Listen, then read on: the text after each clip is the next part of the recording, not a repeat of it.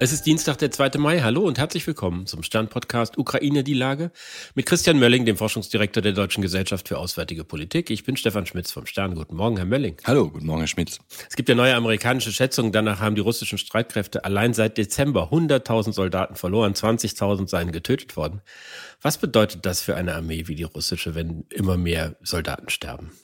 Ja, also die, ich bin bei diesen Zahlen immer vorsichtig. Ich habe fast den Eindruck, die, die stagnieren, was sozusagen die Angaben der, der Verwundeten, äh, Getöteten angeht. Aber wenn dem so ist, oder vielleicht muss man noch eine Zahl einflechten, die russische Armee ist ja zahlenmäßig erstmal relativ groß, ähm, ist über eine Million.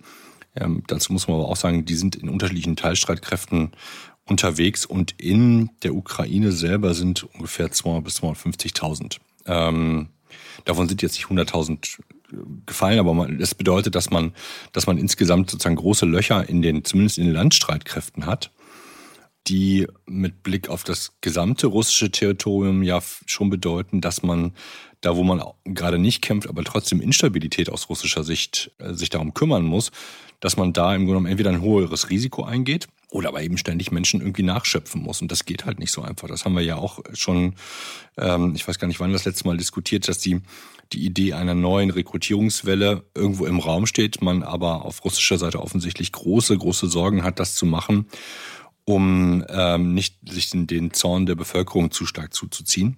Ähm, ob das jetzt bedeutet, dass man insgesamt schlechter aufgestellt ist, ist schwer zu sagen. Es sind ja auch nur Zahlen. Ne? Wir wissen ja auch, dass dass die Qualität der Soldaten ähm, sich nicht an der Anzahl bemisst, sondern auch an der Frage, sind die ausgebildet und sind die motiviert. Sie haben jetzt so eine Vogelperspektive ausgemacht, wo man das sozusagen auf die gesamten russischen Streitkräfte betrachtet. Aber ich glaube, das ist ja für die, für die Soldaten, die vor Ort sind und die sehen, dass immer mehr Kameraden äh, getötet oder verwundet werden, ist es natürlich auch ein Riesenproblem. Und, und scheint es ja so zu sein, dass die russische Armee mit drakonischen Strafen versucht, äh, die Disziplin aufrechtzuerhalten. Da gibt es Berichte darüber, dass Soldaten in Erdlöcher gesperrt werden, wo dann Metallgitter drüber gelegt werden und solche Sachen. Aber da frage ich mich, ob man einen modernen Krieg mit solchen Soldaten führen kann, die offenbar nur durch Terror zum Kämpfen gebracht werden. Ja, also vielleicht ist das gar kein moderner Krieg. Also nur weil moderne Mittel zum Einsatz kommen, was die Technik angeht, hier und da ist es wahrscheinlich eigentlich nicht modern, denn die, die Methoden, mit denen man versucht, Menschen an die Front zu treiben, sind ja, ich weiß nicht, mittelalterlich uralt. Ähm, zumindest nichts, wo man davon ausgehen darf, dass die Leute, wenn sie irgendeine Chance haben, denen zu entkommen, diese Chance nicht nutzen würden. Ne, das ist, glaube ich, das, das Dramatischste, dass man eigentlich nicht davon ausgehen kann, dass es hier sich um einen militärischen Körper handelt, also etwas, was sie sehr gezielt als Kommandeur tatsächlich steuern können und wissen, was danach herauskommt, wenn sie Leute ständig mit vorgehaltener Waffe dazu zwingen müssen, nach vorne zu gehen. Und wir sehen ja gleichzeitig, dass trotz dieser großen Verluste die russischen Einheiten, also jetzt im April, nur wenige Quadratkilometer Land erobert haben. Da drängt sich ja die Frage auf, brauchen die nicht jetzt mal bald eine neue Strategie? Ja, aber Sie haben sie ja wahrscheinlich nicht. Also wenn wir jetzt mal beim, beim Personal bleiben, also ja klar haben Sie recht, wäre gut mal sich was anderes zu überlegen. Aber die Handlungsoptionen der russischen Armee scheinen, wenn wir jetzt über das Personal kommen, ja doch sehr gering, weil man mit den Leuten halt in Anführungsstrichen nichts anderes anfangen kann. Ne? Die sind weder trainiert da drin, komplexere Operationen zu machen, noch sind sie motiviert dazu. Also habe ich im Grunde genommen keine Voraussetzung ähm, als dieses ja dumpfe Artilleriefeuer auf der einen Seite und Menschen, die aus Todesangst nochmal sich ein paar Minuten ihres Lebens kaufen und nach vorne Richtung Front rennen, um dort dann möglicherweise zu sterben oder verwundet zu werden. Oder aber die andere Geschichte ist, dass die Leute sich eben selber ins Bein schießen äh, und damit sozusagen als Verwundete aus diesem Krieg ausscheren. Ähm, ob sie das dann überleben, ist die andere Frage. Aber insgesamt, also wenn man sich das Stück für Stück vor Augen führt, ist es, glaube ich, ein ganz trauriges ähm, und schreckliches Bild, das sich von der russischen Armee da darstellt. Aber ich glaube, man sollte jetzt nicht annehmen, dass das eine Entwicklung ist, die dieser Krieg befördert hat ähm, und dass es vorher ganz moderne Methoden der Menschenführung innerhalb der russischen Armee gegeben hat. Ich glaube, das ist äh, Augenwischerei. Sehen wir denn gleichzeitig auch, dass sich der Charakter der Kämpfe verändert? Über den Winter haben wir ja viele äh, Angriffe auf die Energieinfrastruktur insbesondere gesehen, die letztlich Terror gegen die Zivilbevölkerung waren. Jetzt hatten wir in den letzten Tagen von beiden Seiten Angriffe auf militärische Ziele weit hinter der Front. Sind das schon Vorboten der großen Schlacht, die alle für die kommenden Wochen erwarten, wenn die äh, ukrainische Offensive beginnt? Kann man rein spekulieren, ist, glaube ich, zu einem gewissen Teil richtig. Also es gab jetzt diesen einen Angriff auf eine, eine Bahnstrecke, das lässt sich sicherlich so einsortieren, dass man da versucht, mit, mit Partisanen tatsächlich schon mal ähm, ein paar Beine zu stellen. Ähm, der Drohnenangriff, das, was es offensichtlich ja gewesen ist, auf Sevastopol, also den großen russischen Militärhafen auf der Krim, ist, glaube ich, eher so eine Symbolik nochmal, dass man, dass die Ukraine Russland zeigt, dass man tatsächlich auch so tief auf den russisch besetzten Teil in der Lage ist zu schießen. Das hat ja keine starken, wie soll man sagen, keine starken äh, ähm, äh, Zerstörungen mit sich gebracht, die jetzt die Operationen beinhalten. Aber es ist symbolisch, ähm, ne? das ist der Schwarzmeerhafen, den Russland immer haben wollte. Das war immer der Grund, warum Russland auch die Krim haben wollte, plus vielen symbolischen Sachen. Äh, den zu treffen, ist natürlich auch nochmal so eine Sache, während dann gleichzeitig die russischen Angriffe in den letzten Tagen, die dann wieder mit Marschflugkörpern gelaufen sind, wiederum nur Zivilisten, wenn ich das richtig sehe, getroffen haben und keine militärischen Einrichtungen. Weil vielleicht habe ich nicht das ganze Bild. Also da bleibt es eher beim Terror, aber das systematische Terrorisieren der Bevölkerung, auch über die Zerstörung der kritischen Infrastruktur, das funktioniert zurzeit nicht. Auf der einen Seite möglicherweise, weil die Russen überhaupt nicht mehr genug Munition haben, also nicht mehr genug Flugkörper haben. Und auf der anderen Seite, weil möglicherweise die Temperaturen einfach steigen und damit dieses Terror über Kälte nicht mehr so richtig gut funktioniert.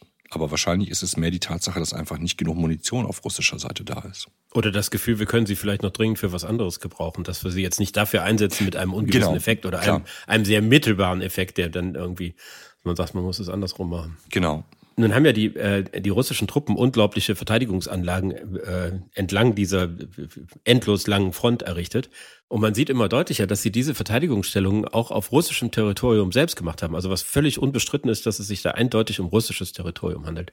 Und das ist ja irgendwie Ausdruck der Sorge, dass die Ukrainer auch über die Grenze kommen könnten. Halten Sie das für eine äh, berechtigte Sorge? Also die Ukrainer haben das ja schon gemacht. Wir erinnern uns an die Angriffe auf den russischen Flughafen. Ich weiß gar nicht, Angel oder wie auch immer er hieß, also wo die russischen strategischen Bomber standen und man offensichtlich mit einer Kommandoaktion auf russisches Gebiet gegangen ist und dann von da aus eine Drohne gestartet hat, um diesen Flughafen zu treffen. Das würde ich überhaupt nicht ausschließen, dass das passiert. Die Frage ist dann eher, sind das Kommandooperationen, wo die Leute sich wieder zurückziehen oder versucht man tatsächlich russisches Territorium einzunehmen und zu halten? Das ist das, der eine Teil des, des Bildes. Der zweite Teil des Bildes, diese konkreten Abwehrlinien, äh, die man da jetzt sieht, ähm, da kann man, muss man, glaube ich, noch ein bisschen drum rätseln. Also es gab das, das eine Gerücht, dass ähm, die, die lokalen Kommandeure tatsächlich die, die Propaganda äh, Moskaus glauben, ähm, dass die NATO möglicherweise angreifen würde und man sich versucht, da jetzt sozusagen gegen die NATO zu schützen. Viel Spaß dabei. Ich glaube, plausibler ist eher auch noch die Sorge, oder ich würde das Bild damit dazu bringen, diese Verteidigungslinien sind rund um Beograd und Kursk ähm, soweit ich das gelesen habe. Das sind zwei zentrale Logistikstandorte, ähm, wo Eisenbahnlinien sich kreuzen und Verladungen stattfinden von der einen Linie auf die andere Linie. Dass man das sichern muss, um die Versorgung sicherzustellen, äh, darüber haben wir oft genug gesprochen, das, das muss man machen und dass ähm, die Ukrainer versuchen würden, diese neuralgischen Punkte irgendwie zu treffen, auch das scheint mir total plausibel zu sein, wenn es irgendwie geht und wenn man es mit langreichweitigen Raketen nicht hinkriegt, dass man dann versucht, ähm, das trotzdem einzunehmen, finde ich total nachvollziehbar. Ähm, von daher, ähm, auch von daher nachvollziehbar, dass Russland insofern nicht komplett blind ist, das haben wir jetzt ja auch bei den anderen Abwehranlagen gesehen oder Verteidigungsanlagen gesehen, dass man schon vorsichtig ist und das zumindest in, in, in Rechnung stellt, was ja auch wiederum bedeutet, dass ein Angriff, wenn man sowas ordentlich macht, unwahrscheinlicher wird, weil sie natürlich als ukrainischer Kommandeur sich fragen müssen, okay, unter den neuen Bedingungen, das sind jetzt Abwehrlinien, komme ich dann überhaupt noch durch? Kann das erfolgreich sein? Wie viele Kräfte muss ich haben und wo ziehe ich die wiederum ab? Also ich habe im Grunde genommen wieder ein neues Dilemma äh, für die ukrainische Seite. Kann ich so einen Angriff noch fahren oder sind im Grunde die Kräfte damit neutralisiert? Sehen Sie da ein äh, Potenzial für einen Konflikt zwischen der Ukraine und ihren westlichen Unterstützern? Der Bundeskanzler hat ja schon ziemlich deutlich gemacht, dass es also jetzt äh, nicht erlaubt ist, sozusagen äh, äh, mit deutschen Waffen Krieg in der Ukraine zu führen. Das, äh, das kann ja da zu Konflikten kommen. Auf russischem Boden meinen Sie? Auf russischem Boden natürlich. Ja, werden, werden wir sehen. Also wir wissen, dass, ähm, dass wir natürlich mittelfristig immer an dem, am längeren Hebel sind, was die, was die Fragen der Munitionsdiät angeht. Ähm, das wäre allerdings ziemlich, ziemlich blöd, weil es ja unseren Zielen auch nicht entsprechen würde. Ich kann mir vorstellen, ich hoffe, dass das Gegenstand von, von Gesprächen zwischen dem Kanzleramt ähm, und der Ukraine ist, weil solche Arten von Vorstößen, so wie wir beide sie jetzt hier ins Auge fassen, die sind ja kein Marsch auf Moskau und die haben nichts damit zu tun, dass man dass man Russland einnehmen wollen würde, was sowieso eine totale Wahnsinnsidee wäre, sowas überhaupt in, in, in Betracht zu ziehen. Denn nochmal, hier geht es ja nur um einen, einen geringen Teil der russischen Streitkräfte. In einem solchen Fall würden ja noch andere Teile der russischen Streitkräfte zum Einsatz kommen, die zurzeit noch relativ unbescholten oder un, äh, äh, nicht eingesetzt worden sind. Also ich kann nur hoffen, dass man diese diese pauschale äh, Begrenzung des Einsatzes ähm, und damit auch die, die Reduzierung der militärischen Effektivität dessen, was man da selber liefert, dass man das nochmal zurücknimmt. Denn natürlich macht es total Sinn, die Logistik Russlands anzugreifen, um damit den Krieg in der Ukraine zu stoppen. Denn so und nur so funktioniert es. Andererseits finde ich das politisch eine hochproblematische Vorstellung und auch irgendwie psychologisch, mental, historisch völlig falsch, wenn äh, deutsche Leopardpanzer auf russischem Territorium schießen und möglicherweise dabei Menschen zu Schaden kommen. Das ist also, mir ist es eine sehr, mir ist dabei sehr unwohl. Ja, also ich kann das äh, verstehen. Ich glaube, das äh, geht dem Kanzler und seiner Generation auch so. Ich überlege gerade, naja, okay, und wenn es jetzt britische Challenger sind, die wir vorher betankt haben, wird es dann besser. Oder die fahren mit unserer Munition. Also wo, wo fängt's an, wo hört's auf? Ist, ist die richtige Begründung, ähm, also Dinge aus dem richtigen Grund zu tun, wie, wie stark wiegt das gegen diese historische Perspektive? Ich weiß, dass das rational ganz schwer zu fassen ist. Ähm, aber ich glaube, das muss man wenigstens dagegen stellen und man muss sich überlegen, okay, wenn ich mir, ist, ist das ausreichend, diese, ähm, die historische Belastung, die das mit sich bringt, um sich mindestens eine Hand auf den Rücken zu binden und zu sagen, okay, dafür hole ich mir nicht den militärischen Vorteil, den ich hätte, wenn ich eine solche Logistik-Drehscheibe äh, ausknipsen würde. Und ich nehme deswegen eine Verlängerung des Krieges und mehr Tote auf ukrainischer Seite in Kauf, weil ich eben das Kämpfen an der Front nicht so einfach abschalten kann. Und darum geht es ja. Es geht darum, dass die Munition, die an diesen Umschlagplätzen umgeschlagen wird, nicht mehr an die Front kommt äh, und damit das Kämpfen aufhören kann. Und zwar in einer Art und Weise, wo man sagen muss, okay, wenn die Russen nicht mehr schießen können, dann können sie aufgeben oder sich zurückziehen. Das sind die beiden Optionen. Aber mit Offensive ist da nicht mehr viel. Alles, was Sie gerade gesagt haben, impliziert auch Ihre Antwort, nämlich es ist es nicht wert. Nee, ich, nein, nein, nein, ich, das würde ich, möchte ich so nicht verstanden wissen. Ich, ich akzeptiere, dass es Menschen, dass es Menschen gibt, die sagen, das geht nicht. Ich würde sagen, es ist es wert. Ich fühle mich auch, auch als Staatsbürger nicht so belastet. Äh, man muss auch dabei nochmal sagen, auch das ging ja letzte Woche durch die Nachrichten nochmal. Russland hat nicht äh, Deutschland befreit, sondern es war die Sowjetunion und ein Drittel der Soldatinnen und Soldaten, die da gekämpft haben, waren Ukrainer. Ja, das waren noch viele andere äh, Bevölkerungsgruppen der Sowjetunion mit dabei. Äh, das jetzt nur auf Russland zu beziehen, wäre falsch und das bringt uns im Grunde genommen in eine neue Dilemmasituation. So, ja, wem helfen wir denn jetzt? Äh, also geht es sozusagen nach Volksgruppe äh, oder geht's nach, ähm, naja, nach einer historisch falschen oder eingeschränkten Interpretation dessen, wem gegenüber wir staatspolitisch Verantwortung zeigen müssen? Herr Mölling, dazu gäbe es noch wirklich viel zu sagen. Ja. Ich hätte große Lust dazu, aber unsere Zeit ist mehr als abgelaufen. Ich danke Ihnen. Dann nächstes Mal. Dankeschön. Das war Ukraine die Lage. Die nächste Folge finden Sie am Freitag bei Stande.de, RTL Plus Musik und überall, wo es Podcasts gibt.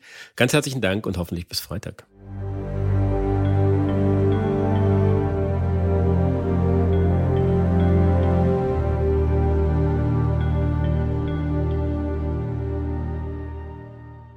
Dieser Podcast ist eine Produktion der Audio Alliance.